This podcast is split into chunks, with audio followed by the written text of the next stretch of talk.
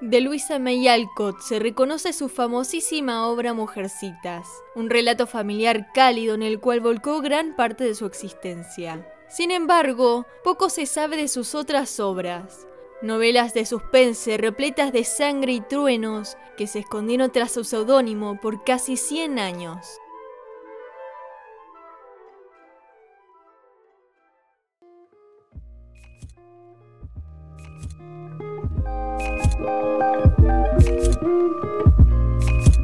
Mi nombre es Ana y esto es Crónicas del Cosmolibros, un podcast donde hablo del vasto universo literario, sus escritores y sus lectores.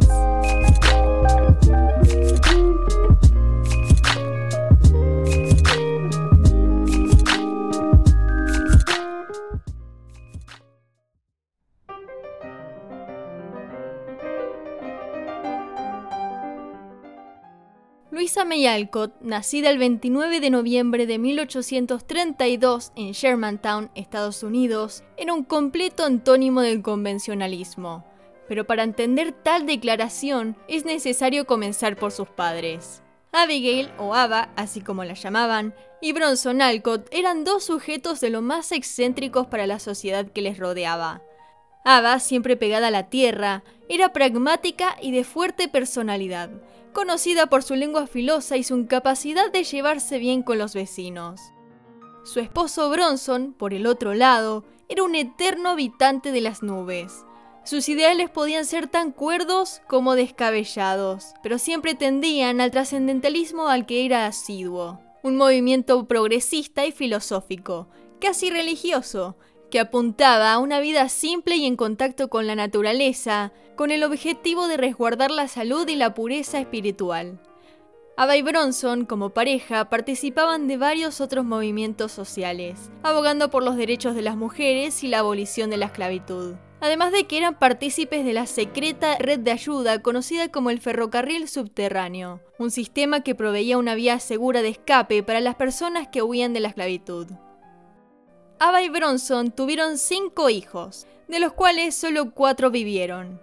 Anna, Luisa, Lizzie y May, quienes crecieron en una constante lucha para salir de la pobreza que envolvía a la familia, al punto de mudarse de Shermantown a Boston para estar cerca de sus benefactores, los parientes de Ava y el poeta Ralph Waldo Emerson. La hermana mayor, anterior a Luisa, Anna, había crecido con el sueño de ser actriz, pero creía que jamás sería posible porque sabía que su única oportunidad de huir de la pobreza de su familia era casándose. Pasó toda su juventud enterrando sus deseos de grandeza en sus diarios, intercambiándolos por la imagen de un encierro eterno en la cocina. Lizzie, la tercera, era bastante tímida y poco se sabe de ella al día de hoy, puesto que murió a la edad de 22 años por una fiebre escarlatina, suceso que devastó a toda la familia. La más pequeña, May, era una mujer de grandes ambiciones. Estudió arte en París y ganó reconocimiento por sus obras tanto en Europa como en su país natal. Y Luisa era la segunda de este tropel de hermanas, todas diferentes entre sí. Luisa era lo contrario a la idea moral que sus padres tenían de sus hijas, era temperamental, rebelde, ruidosa, molesta con sus hermanas, catrasca y siempre huía de su casa. Fue esta rampante personalidad la que hizo que se ganara el mote de demonio por parte de su padre, algo que la complejaría por el resto de su vida, puesto que crecería pensando que era mala por no alcanzar esta pureza humana que sus padres defendían. Esta numerosa familia fue siempre víctima de una precaria situación económica más cuando Bronson ponía en marcha sus proyectos, que por lo general salían mal por motivos sociales o propios, como cuando dirigió su propia escuela mixta, la cual tuvo que cerrar por sus métodos de enseñanza, que incluían el diálogo entre alumnos y profesores sin violencia física de por medio. Pero el motivo final por el cual ya no pudo sostener su empresa fue el racismo de la sociedad cuando él admitió en la clase a una niña afroamericana. Más tarde, como un último intento de huir de esa sociedad carente de valores humanos, estableció a su familia en una comuna regentada por él mismo, Fruitlands, la cual lamentablemente terminó fracasando en tan solo seis meses por su despotismo para con los adeptos. Cuando su propia utopía se convirtió en distopía, Bronson insistió a su familia para que se trasladaran a otra comuna cercana. Sin embargo, Ava ya estaba harta y le dijo que esta vez ya no lo seguiría. Así que a Bronson no le quedó de otra que volver con su familia, a una vida mundana, motivo por el cual se hundió en una depresión que lo dejó relegado en su cama por meses, con una montaña de deudas tapándole la luz a la familia.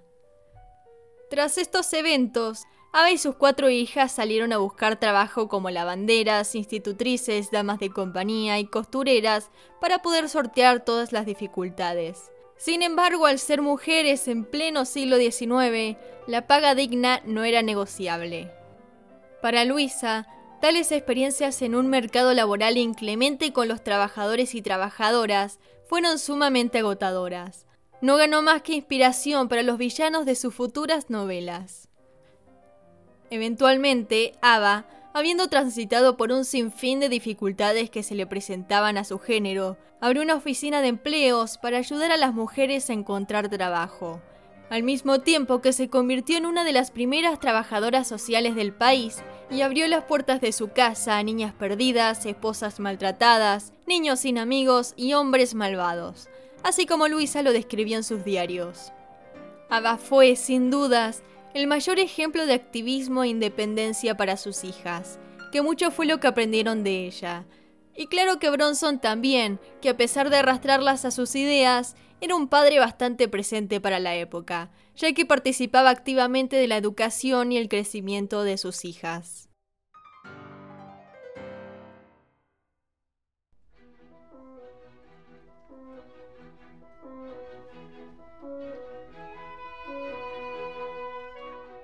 En este contexto, Luisa creció con el deseo de poder pagar todas las deudas de su familia, para que finalmente pudieran vivir con comodidad. Con ese objetivo en mente, se volcó la actividad que más la satisfacía desde que tenía memoria, la escritura. Desde pequeña ya era una ávida lectora. Leía todos los libros que tenía al alcance y tenía a escritores como Dante, Shakespeare y Goethe en un pedestal, a lo largo de su adolescencia, centró su existencia en torno a las actividades dramáticas y literarias, produciendo y actuando pequeñas obras de teatro que representaba junto a sus hermanas en su casa. Más tarde, a la edad de 19 años, en 1851, publicó su primer poema titulado Sunlight en la Peterson's Magazine bajo el seudónimo de Flora Fairfield comenzando así su trayectoria como escritora a la vez que continuaba trabajando como costurera e institutriz.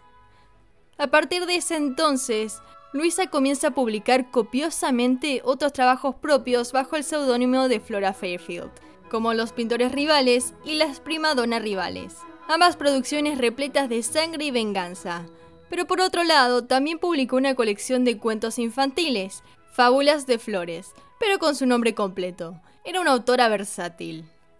A partir de esos inicios, Luisa se lanzó de lleno a la vida de escritora.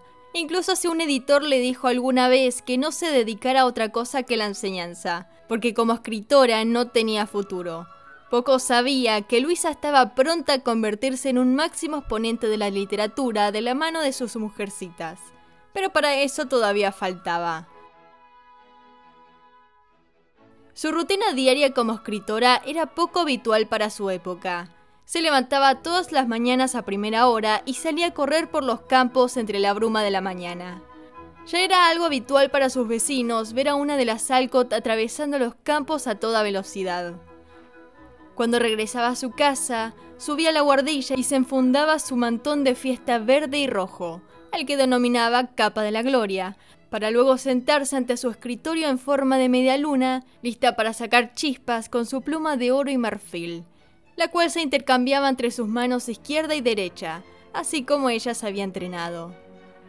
Con todos estos preparativos, Luisa se lanzaba a escribir esas historias a las que ella denominaba melodramas de sangre y truenos, que además de proporcionarle un alto disfrute, también eran bastante rentables y fáciles de lograr se trataba de narrativas llenas de mujeres vengativas y enojadas, castillos góticos, ritos satánicos, baños de sangre, lobos, piratas y mucho suspenso.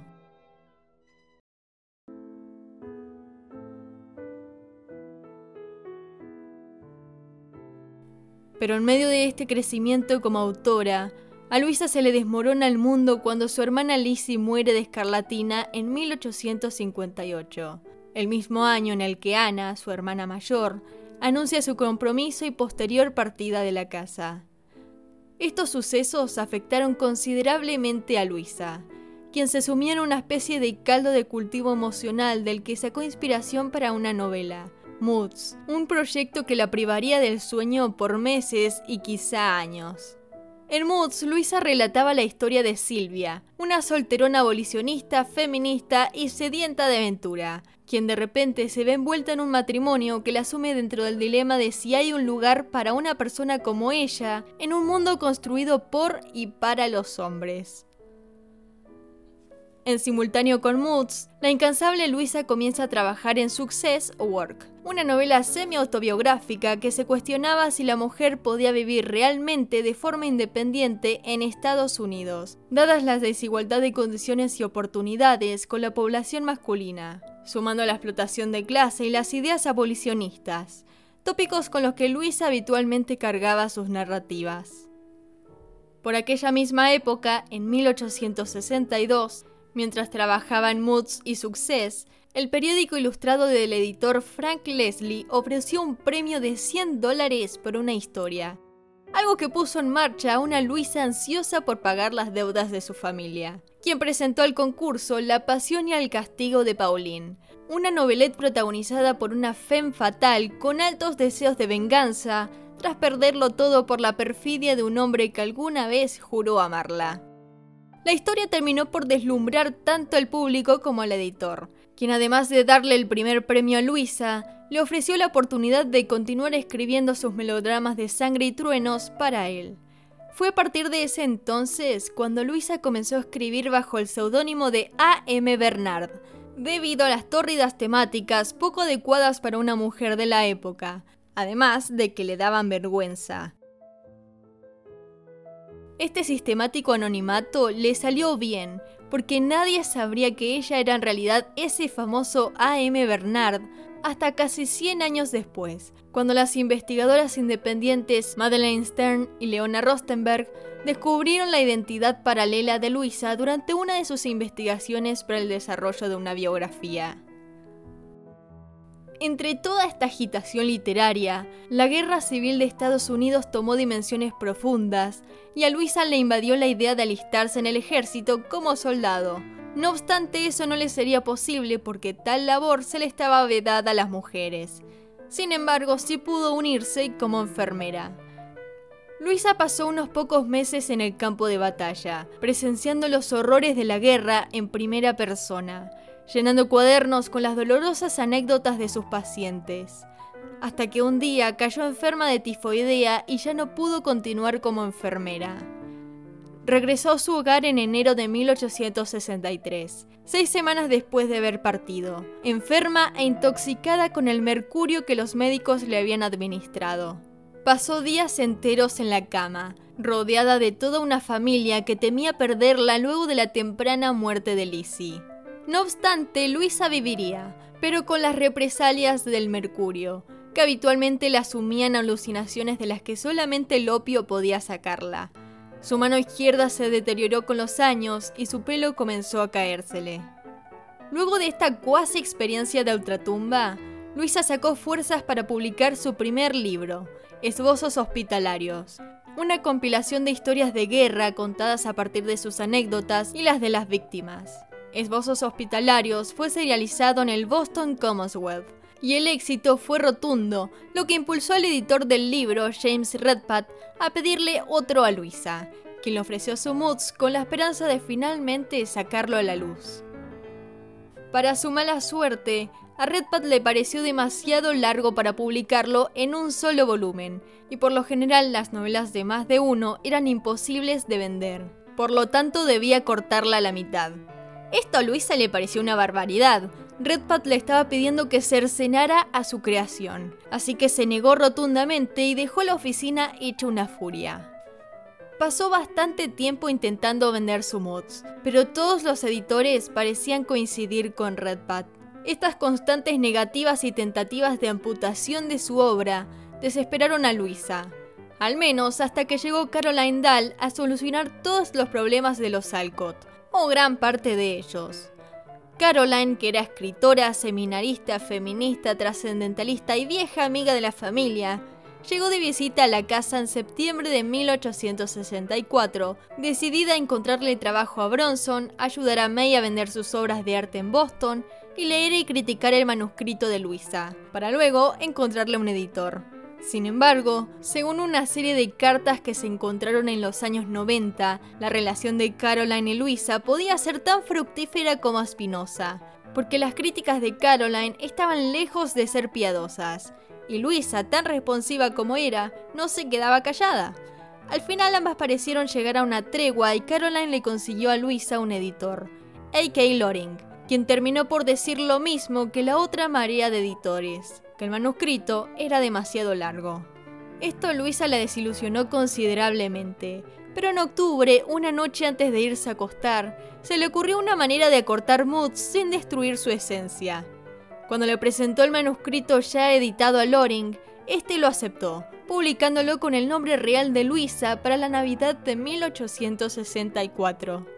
Gran parte de los dramas acaecidos durante la publicación de Moods serían plasmados más tarde en uno de los capítulos de Mujercitas en el que Joe intentaba publicar su libro. Por más que la publicación de sus historias le trajera buenos ingresos, a veces era necesario un poco más. Así que en 1865 aceptó una propuesta de trabajo como enfermera acompañante de la joven Anna Welt, quien debía viajar a Europa para encontrarse con un sinfín de médicos.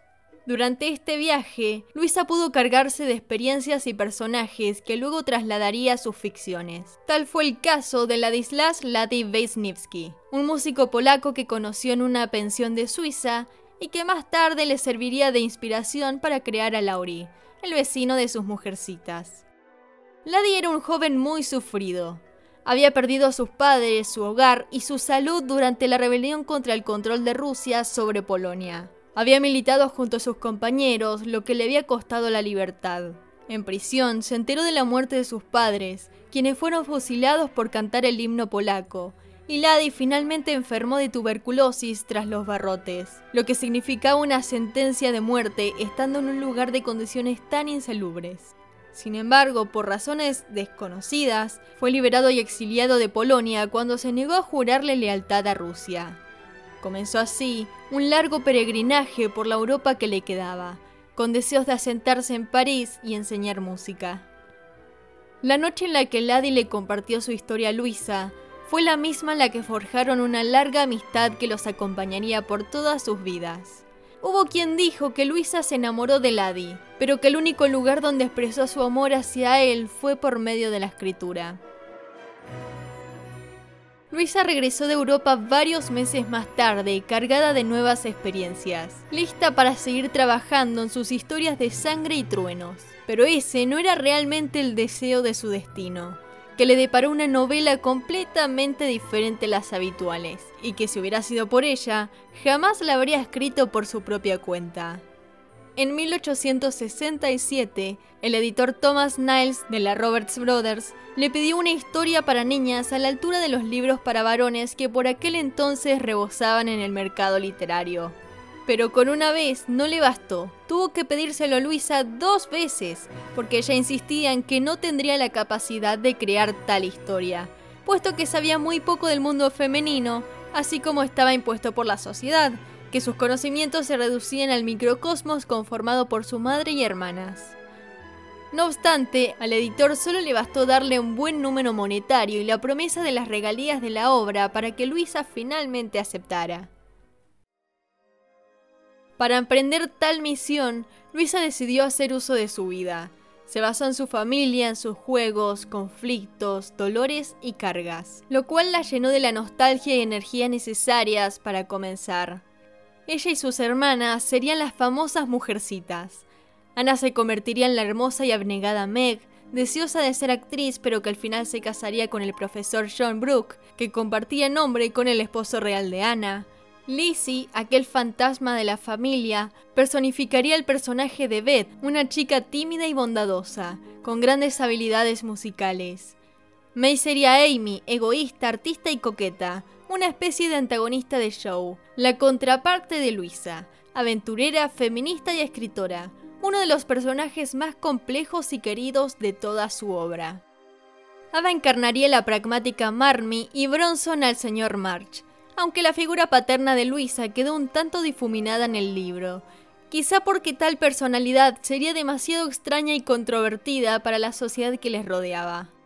Por último, Laurie, el vecino de la familia March, estaría conformado tanto por Laddie como por otro amigo de Luisa, Alf Whitman. Tendría de Laddie las facciones faciales y la nacionalidad extranjera, y de Alf la personalidad magnética. El libro Mujercitas, así como se llamaría, colmado de experiencias y personas reales, fue terminado en tan solo seis semanas. Incluso si Luisa sentía que su estilo propio se evaporaba cuando escribía historias cursis y desprovistas de sangre.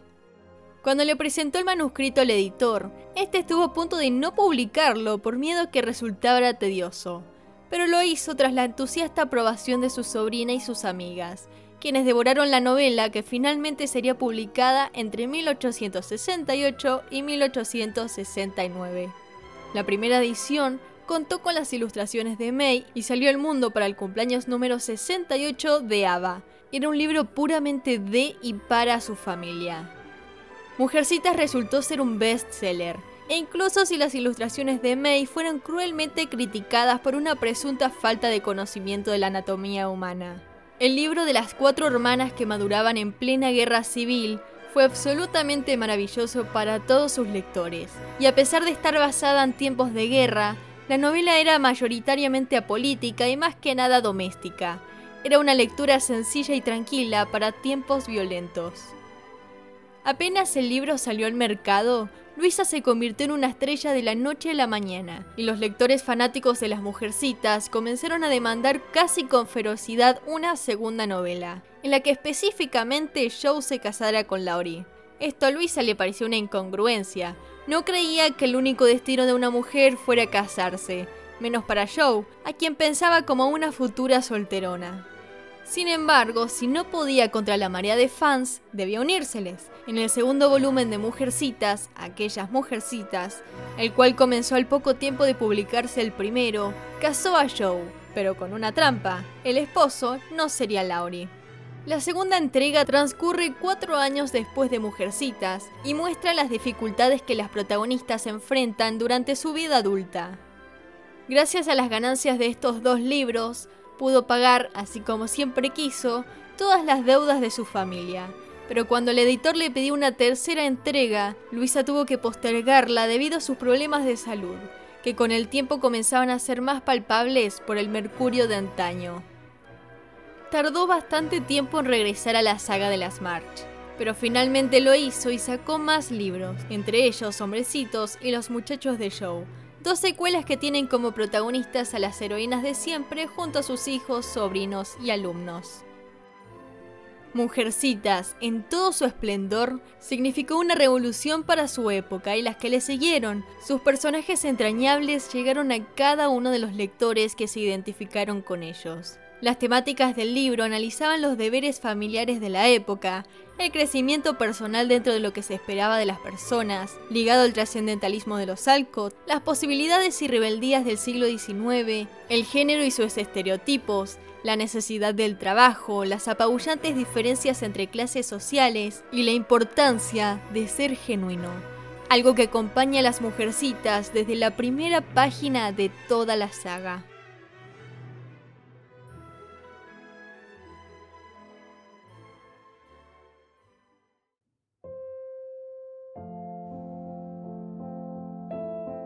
Este éxito que Luisa acarreó con Mujercitas le dio la independencia económica que siempre quiso, a la vez que creó la demanda de más libros, en los que continuó trabajando a lo largo de los años 70 del siglo XIX. Años en los que sacó otros libros externos a Mujercitas, como las novelas adultas Ocho Primos, El moderno Mefistófeles y Success, que después de 20 años trabajándola la publicó en 1873. Por aquellos mismos años, recibe en 1879 la triste noticia de que su hermana May había fallecido por complicaciones en el parto de su primogénita, Lulu, quien quedó al cuidado de Luisa.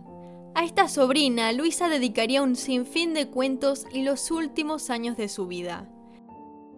Ese mismo año, 1879, Luisa se convierte en la primera mujer en votar de su ciudad, tan solo unos pocos años después de que su madre Ava muriera en sus brazos, luego de haber luchado por el sufragio femenino durante toda su vida. Casi una década más tarde, Luisa parte del mundo el 6 de marzo de 1888, dos días después de la muerte de Bronson, habiendo dejado un inconmensurable legado que acompañaría al mundo que dejó por los próximos dos siglos, incluso si su exitoso Mujercitas fue puramente casual.